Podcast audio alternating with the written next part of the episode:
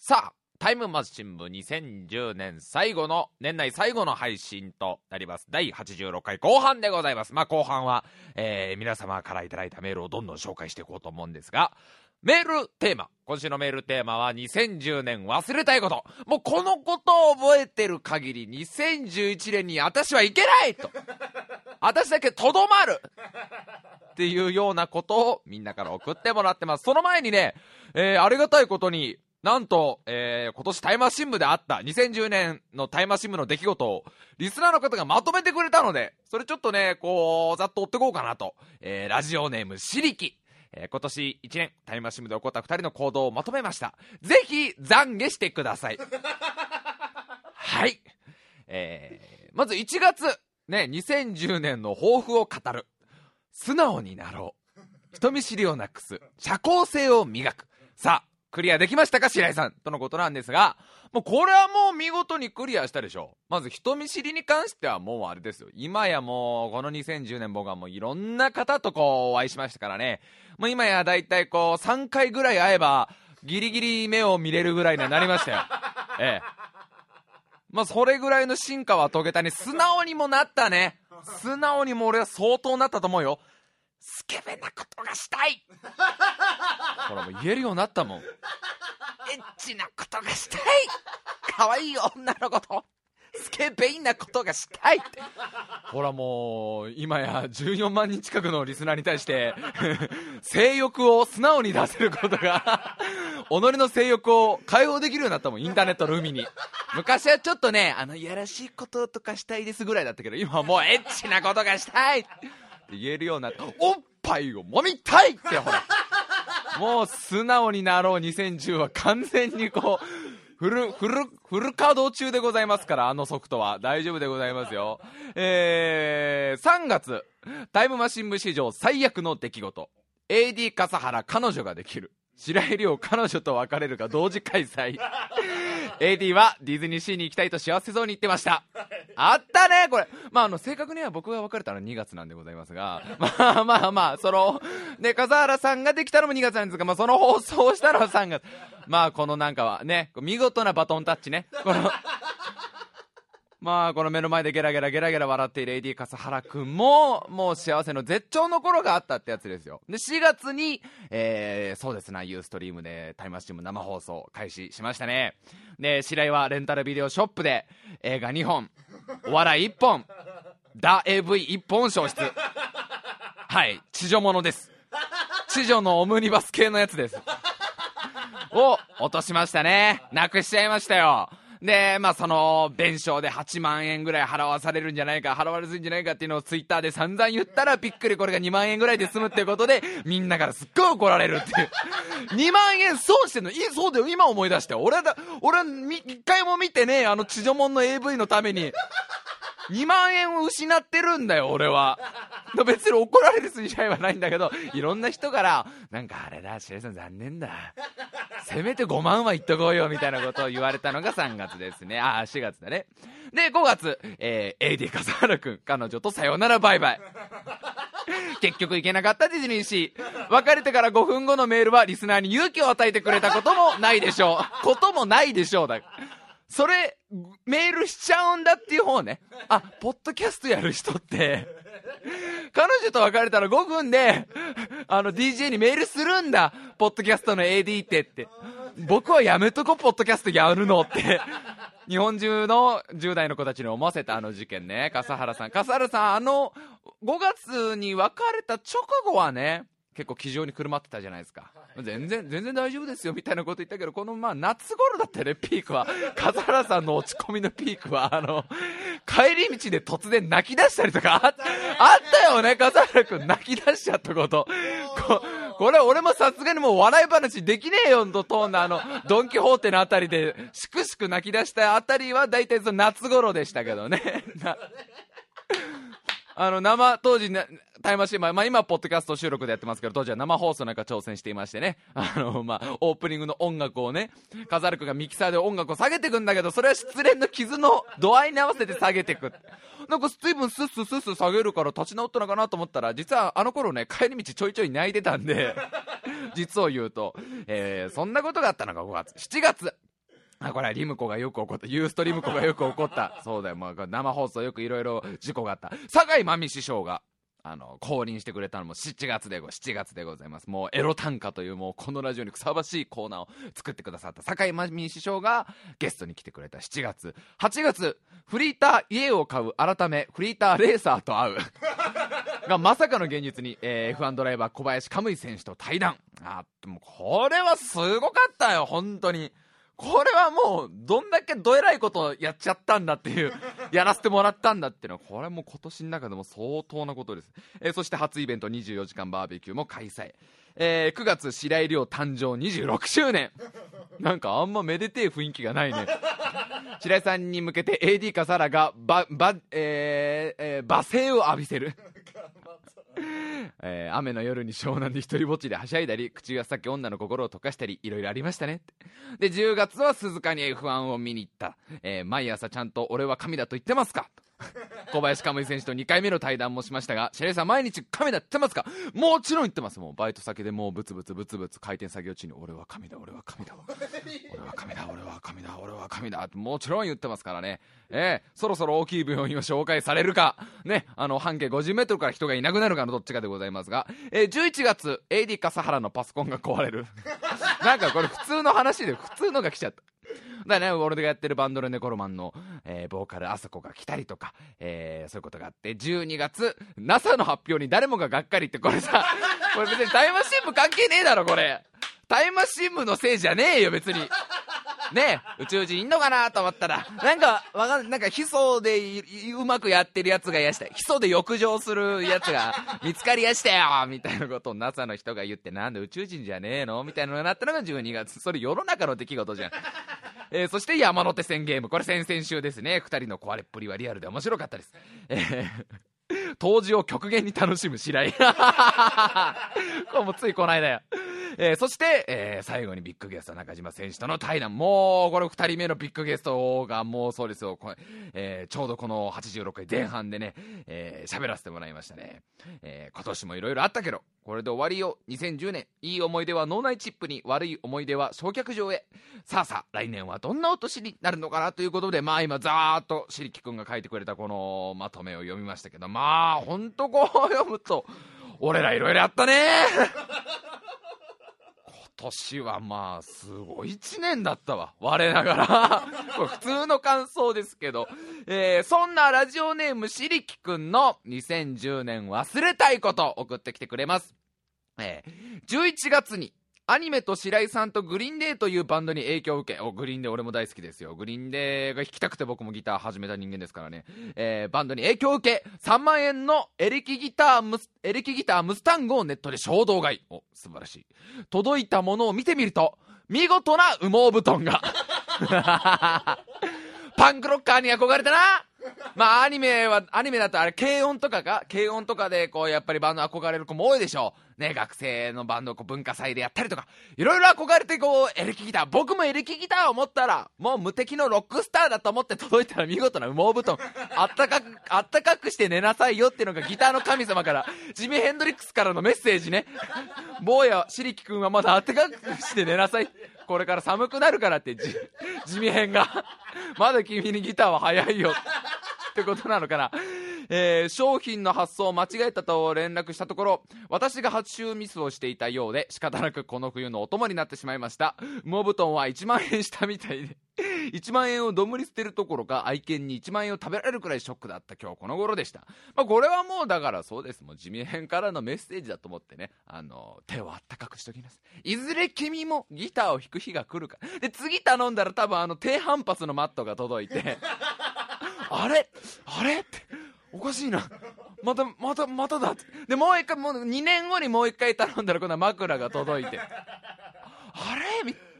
なんだこの地面からのメッセージは何だ次こそと思ったら腹巻きが届いたよっぽど俺の体を心配してんなギターの神様、えー、ラジオネームベイカン2010年忘れたいこと。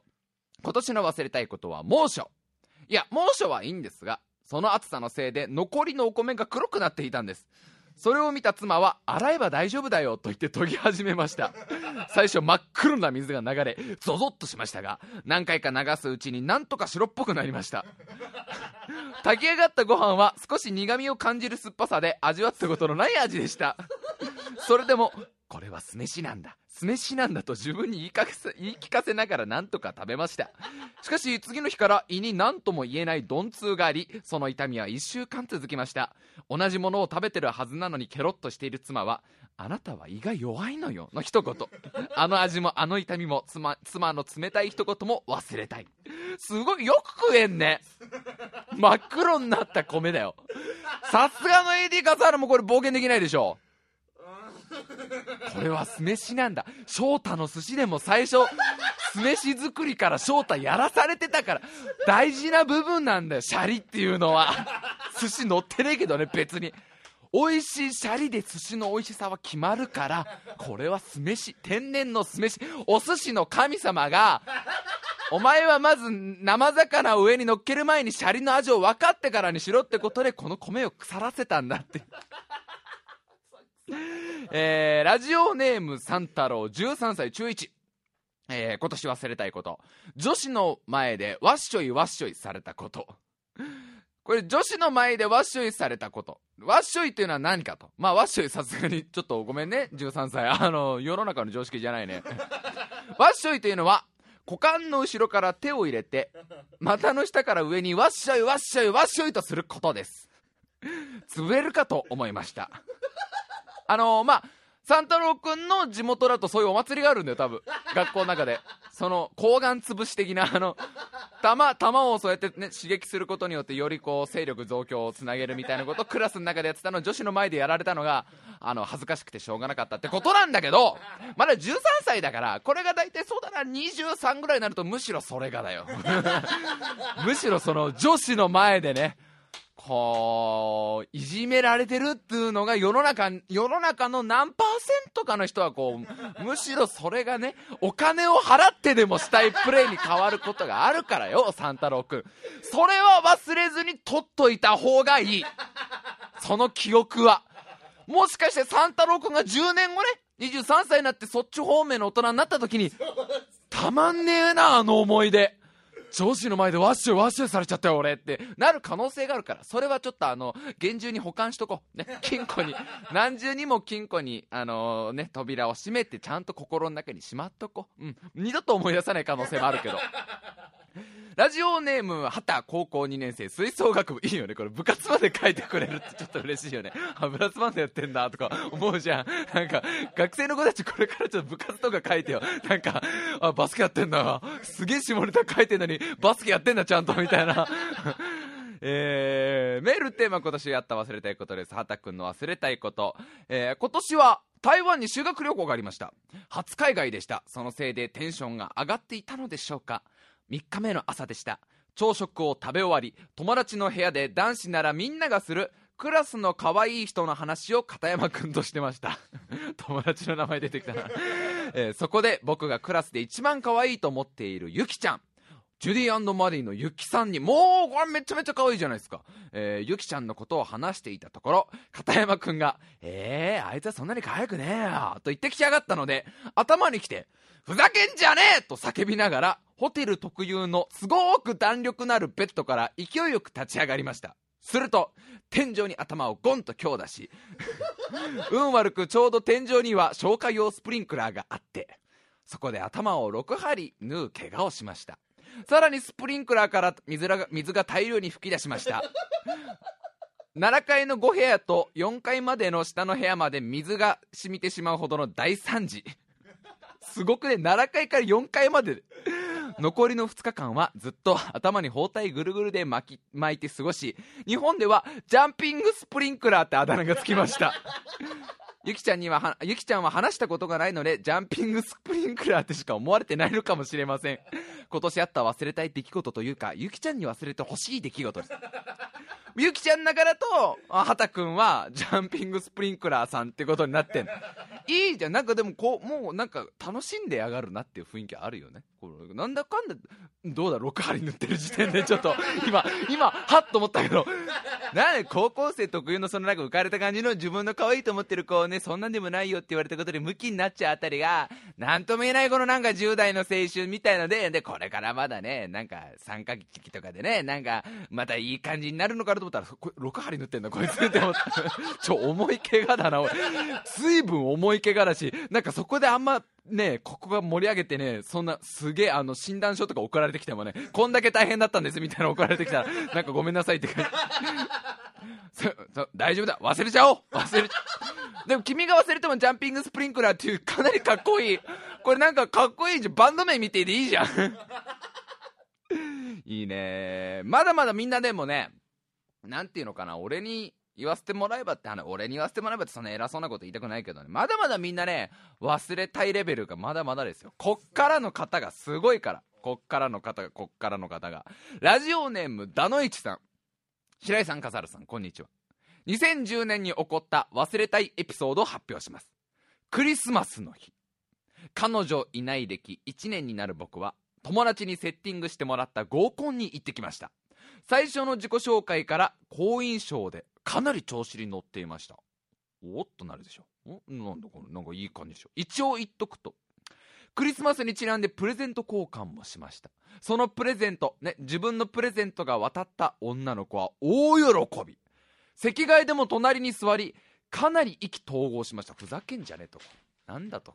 タイマー新聞でこのクリスマスの合コンでうまくいっちゃった話をこう。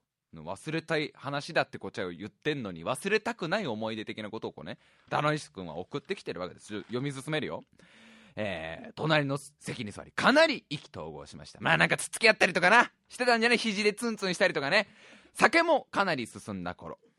なんだ？酒もかなり進んだもう酒の席ってことももう2人で抜け出してそのお城行こうみたいな話になったんじゃないのか。事件は起こりました。そう。僕は鍋にゲロを吐いたのです。鍋料理がメインの店で鍋料理がメインの店で鍋に鍋にゲロを吐きました。年明けには26歳になる男が鍋にゲロを吐きました。クリスマスなのに吐きました。そこから記憶がなくなり。ああエリカザル君もありますがそういう経験が。メモリーロストですえー、そこから記憶がなくなり翌朝目が覚めると女の子に渡したはずのプレゼントが枕元に置いてありました。なぜだろう？涙が止まりません。何の鍋だったんだろうね。ねえここの居酒屋鍋が美味しいんだ。よここの石狩鍋がね。いいんだこの鮭のね石狩のこの鮭がもう身がプルプルでねうまいんブルーって昼食ったあたりのねこうビッグマックあたりをドロロって言ったのかもな。こうなんか豚飯あたりをドロロいってうーんいいねいいね。なんていうかいいね。これはこれは忘れちゃおう。うんこれはこ,、まあ、この放送は残るけど。ダノイチさんに起こったことじゃないこれは。これはもうこの世のこの世のどっかで起きたこと。人類の歴史が始まってあったと言われている悲しいこと。悲劇。悲劇だからね。昔の昔の何千年前にギリシャ時代の頃に起こった悲劇だから。ダノイさんに起きたことじゃないこれは。現実逃避してこそうす素晴らしいクリスマスだったようでね。いやいいクリ僕はちょっと最高のクリスマスを過ごしちゃいましたからね。ちょっとまあまあまあラジオで喋っちゃうともうダノイチ君からもうそのおしお叱りのメールが来る可能性がすごいあある、まあ、ダノイチ君だけじゃなくてまあクリスマス？ちょっと残念な過ごし方をしたみんなから、まあ、随分怒られちゃう可能性があるから一応喋っとく？まあさすがポッドキャストもねこうやってねやっぱり続けてるといいことってのたくさんあってねなんていうかこう、まあ、僕たちも頑張ってきてさまあここまで来たわけじゃない。今年いろんなことあったじゃない。やっぱりこれぐらいになるとねやっぱ違うねクリスマスもね。うんレトルトのおでんと冷凍のお赤飯を食べるっていうもう超ロマンチックなクリスマスね。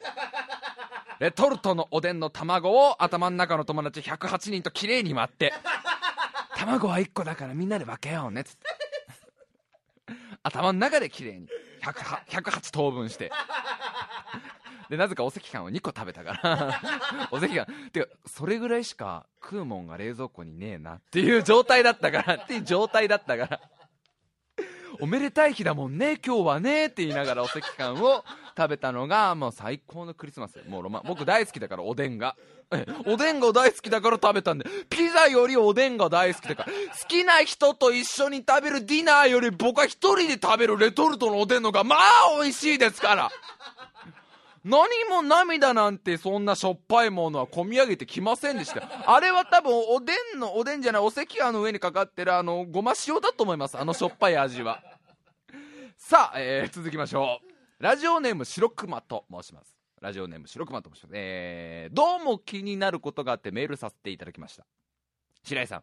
まさか忘れているなんてことはないと思いますが2010年最,、えー最後の放送で全く触れられなかったのでもやもやと年末年始を過ごす羽目になりました。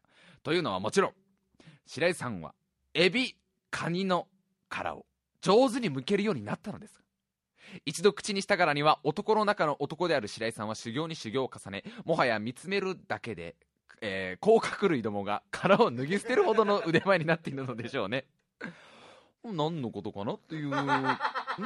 もう一個来てるんですよ。ラジオネームダンコン。昨年の忘年会で、2009年の友達んちの忘年会で大変気まずい思いを、大変気まずい思いをしたがゆえに、エビが剥けるようになるが、2010年の目標だった白井さん、こんばんは。上手に剥けるようになられましたか？まさかすっきり忘却のかなったなんてことはないでしょうけれど。責任感のある白井さんのことですから信じてますよ。っていうことなんですが。あそんな話をしたっけなと。まあそんなことがあったようなこともまあ何百年か前の話になるけどね。ペリーが来たあたりに。確かペリーが黒船乗ってきたあたりになんか最初の階段の席でペリーが持ってきたブラックタイガーをみんなで食う時に俺がうまく向けねえっつってああやく切腹しかけたっていう話をなんかそういえば明治維新の頃にちょっとポッドキャストで喋った記憶あんだけど。そういえばそんな話したっけな？そうなんです。2009年の12月31日に行わ行われた友達ん家の忘年会で僕は友達ん家の鍋のエビが剥けないことに僕はものすごく落ち込んでしまい なんかもうすごい気まずい思いして2010年は俺はとにかく人間として何としてもエビの殻が剥けるようになるっていう。それができれば俺もう他何もいらないって。ことはしたらいいこといっぱいあってね一個だけ忘れていたねこのエビの殻。でねやっぱりねなんていうかなこのうちの AD 笠原ってのはできた男だね。なんつったって彼女に振られて5分でメールを送る男だもん。白井さんラジオで喋ってくださいっていう速報って入れて振られたってメールを送ってくる男ですよ。なんと本日の放送私のこのマイクの目の前にエビが用意されてます。茹でたエビ殻付きがあります。さあ。これが果たして私は綺麗に剥けるのでしょうか？そしてラジオ的に何も面白くないと思われるこの展開。対して音もしないこのエビを僕は剥こうと思まあ今これも私を剥いて私の殻と心の壁も剥いてっていうメスエビどもが頬を真っ赤にして俺の前に並べてありますので、えー、もう気持ちよくてエビゾっちゃうっていう私をエビゾってっていう。もうさあまあ時事的にかなりギリギリな範囲のネタになってきましたが。ギリギリな感じになってきましたが今、えーエビゾってみましょう。エビゾってって言うなよお前。エビゾってって。違う意味なんだろうがよ。示談になったからいいだろうがよ。さあ向きましょうこれねだからまずだからまずその ね足を全部こう取ってあね。足をこうねそうね。音がね音が入るかっていうところでこの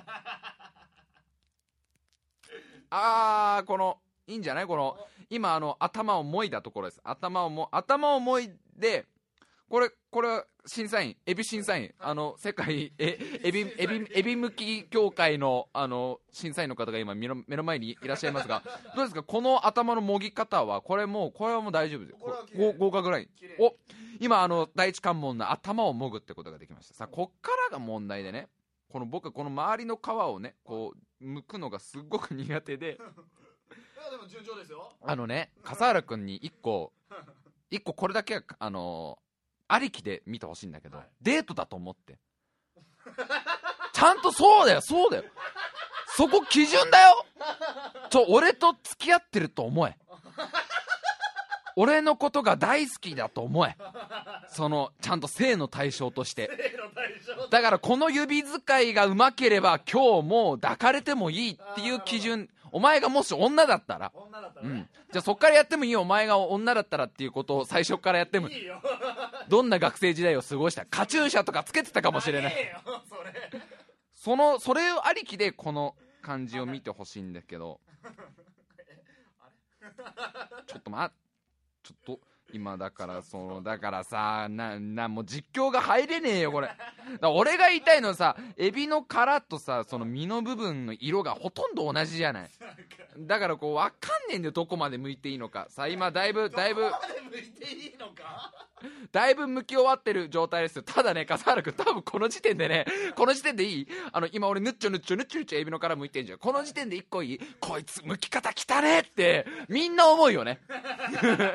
笠 原君これみんな思っちゃうよね。思っちゃうね。思っちゃうやっぱ。ね。でも向けてはいるじゃん。これ見た美味しそうな音を今なって。でラジオ的にこれ全然多分面白くない状態ですが今無事に向き終わりました。うん。俺素朴な疑問一ついいかな、しなんで尻尾先にちぎっちゃったの？だかちょっと待って今食べてんだけど向けてねえじゃんちゃんと。ら向けてねえからちぎっちゃったって言ったじゃん今。だからわかんむエビの殻はさ何？うん、食べながら喋るってどうなの？ラジオ中にエビを食べるって何なの？DJ として笠原君何起こったんだ？あのさエビの殻の嫌なとか透明なんだよ若干。だからこうエメラルドグリーンになって生まれてきてくれよこいつら。茹でたら殻の部分がエメラルドグリーンになってくれたらさちゃんと全部剥き終わってるなってねもう俺一回口に入れたエビを軽く出して剥いてるもんもう今晩どうだいホテルとかもしよかったら。遠慮しますあマジ剥けちゃ剥けてない。あお母さんティッシュってなるよね。えー、結果発表です。はい。なんとなく剥けるです。なんとなく剥けるけどその指使いを見るとちょっと女の子は引くっていうレベルっていうことが分かった。2011年だな しかも難しいのはよこれ今笠原君茹でてあったエビをこうスーパーで買ってきてくれたけど熱々の状態じゃなきゃいけないんだよ。あそっかそうだよ。目の前でついさっきまで鍋でグツグツやられてたやつをしかもこの箸とかで上手に剥けるようにならなきゃいけないんだよ。で指を使う場合もものすごくもう一瞬だよほとんど指を使わずにぐらいの。で絶対絶対口の中に入れた一回エビを入れたらそっからもうたとえ皮が残ってても食い続けなきゃいけないっていうのを入れると的な2015年ぐらいかな。だ暁が金星に行けるのと同じ感じかな？6年後？うん。2016年とかの話になるかな。さあラジオネームダンコン続きがあります、えー、メルテーマ2010年どうしても忘れたいこと。私の知り合いにちょっとエビがまだ口の中残ってる。私の知り合いに傍目から見たら嫌な別れ方をした方が2人いるんですよ。お相手は年上と年下なんですけどね。その方々の2010年忘れたいエピソードは何だったんだろうかなと思い巡らすことがあるんですよ。白井さん仮に年下の彼女と別れたらどれぐらいダメージを食らうもんですかね。笠原さん仮に年上の彼女と別れたら何日ぐらい引きずるもんですかね？私の方は三段パラ恥の多い人生を送ってきたもんでございますからいちいち忘れたいエピソードなんてないんですよ。スルースキルが標準装備されているんです。いやー残念ながら私にはこのメールテーマ当てはまらないな。なんて余裕たっぷりかましていたら2010年12月24日午後9時半食卓に唐揚げが鎮座しております。スーパーで100円引きだった唐揚げが転がっております。無自覚無意識無防備な状態で買いその日であることに気づいてしまった。のに口に運ばねばならない唐揚げはパンチがあります。試合さん軽く泣いていいでしょうか。特に意識もせずにね。七面鳥なんて言葉は一瞬もよぎらずに。ねもみの木なんて知らねえそんな植物は。生えとりそうだよみたいな。俺の中ではぐらいのつもりでいたのに。唐揚げが唐揚げがいたと。これわかんないよダンコン君。君は無意識っつってるかもしんないけど。もう君の無意識かのこのレベルでは。君ももしかしたらクリスマスを楽しみたいっていう。君の幼少の頃のね、楽しかった思い出がわずかに入ってることに。気づいたって自分がいるのかもしれない。唐揚げが目の前に嫌がる。食わなきゃいけねえって。そうだな、年下の彼女と別れたらどれぐらいダメージを食らうもんか。これはあれだな、そうだな、1ヶ月ぐらい前、笠原君とご飯食ってる時にね、あの、お箸の持ち方が下手くそな女の子の話になってんで、笠原君はお箸の持ち方が綺麗な人っていいよね、つって、いや、俺なんかちょっとね、あの、不器用なことが好き。あ、元カノだ。っていう感じ、1ヶ月ぐらい前で。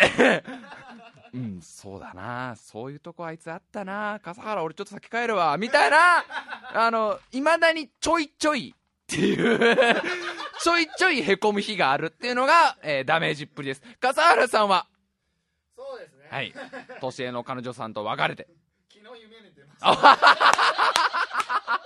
Yesterday ですか？ビートルズよろしく。 Yesterday ですか？ビートルズのあの曲も夢の中で出てきた旋律を書いたって言いますけど、あなたは Yes Yesterday とドリームの中に、あ 愛しき、あの、元愛しきあの方が出てきて、ちょうど別れる時の別れる時のシーンで、もう、謝ってましたが、笠原さん、あそこをね、今までありがとうって言いたかったね、笠原君はね、あのファミレスで別れるところ。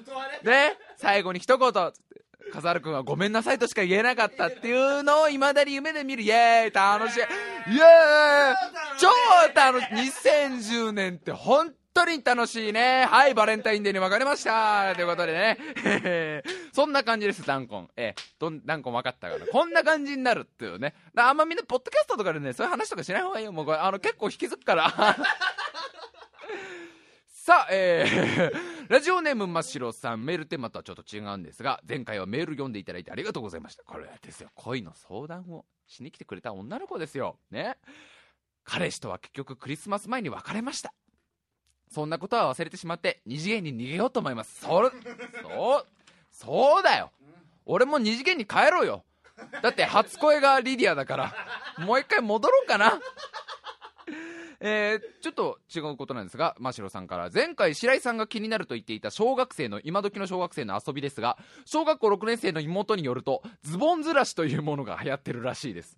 名前の通りズボンをずらして遊ぶのですが、いかに相手に気づかれずズボンをずらすかが重要らしいです。パンツはずらさないのが暗黙の了解だとか。白井さんも笠原さんとやってみてはどうでしょうかよし笠原さんよし笠原ズボンずらしをやろうじゃないか今からズボンずらしを二人でもうもうカウントダウンはズボンずらしスペシャルをしようじゃないか二人っきりで。バレないようにでしょ。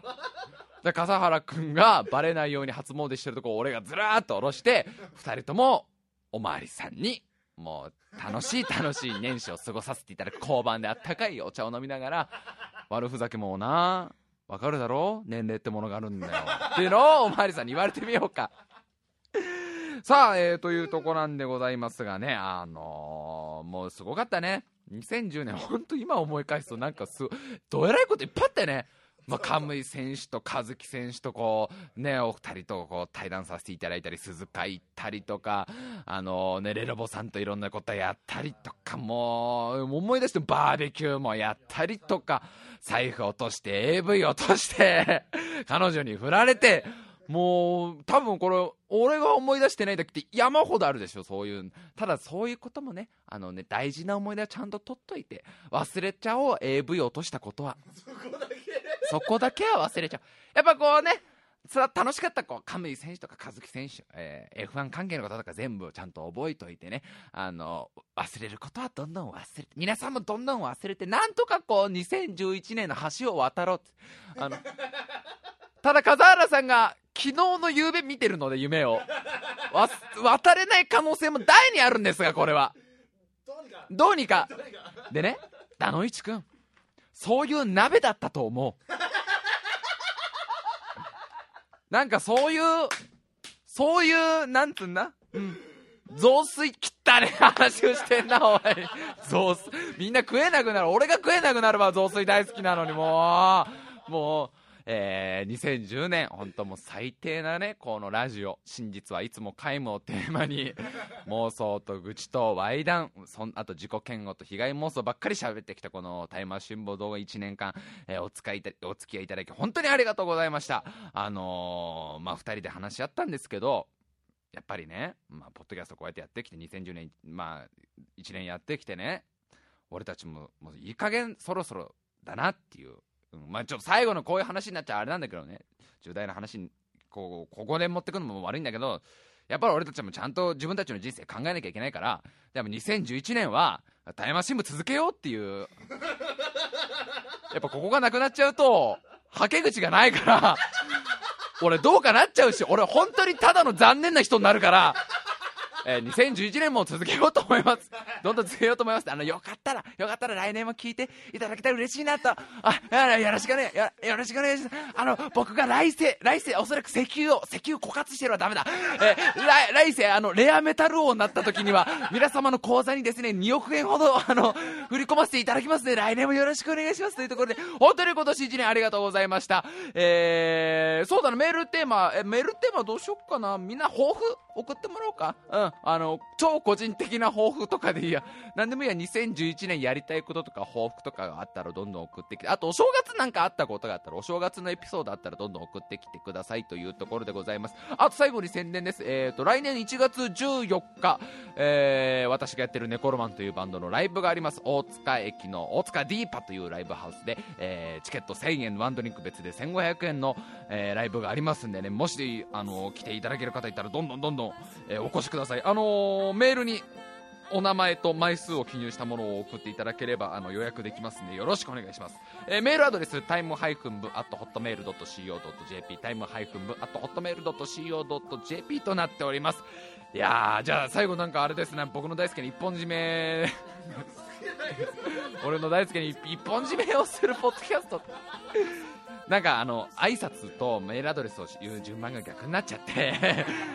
えーなどうかどうか来年もよろしくお願いします。それでは皆さんあのどんな状況でも一本締めをしてくださいね。えどんな状況でもお願いしますよ。え聞いてる状況がどんな状況でもたとえねたとえあなたが CIA のスパイで某国の秘密基地に潜入している状況であのダクトの換気ダクトの中でこうねほふ前進している状態でもお願いです。一本締めをしてくださいね。その状況でポッドキャスト聞いてないポッドで。それでは参りましょう。よありがとうございました。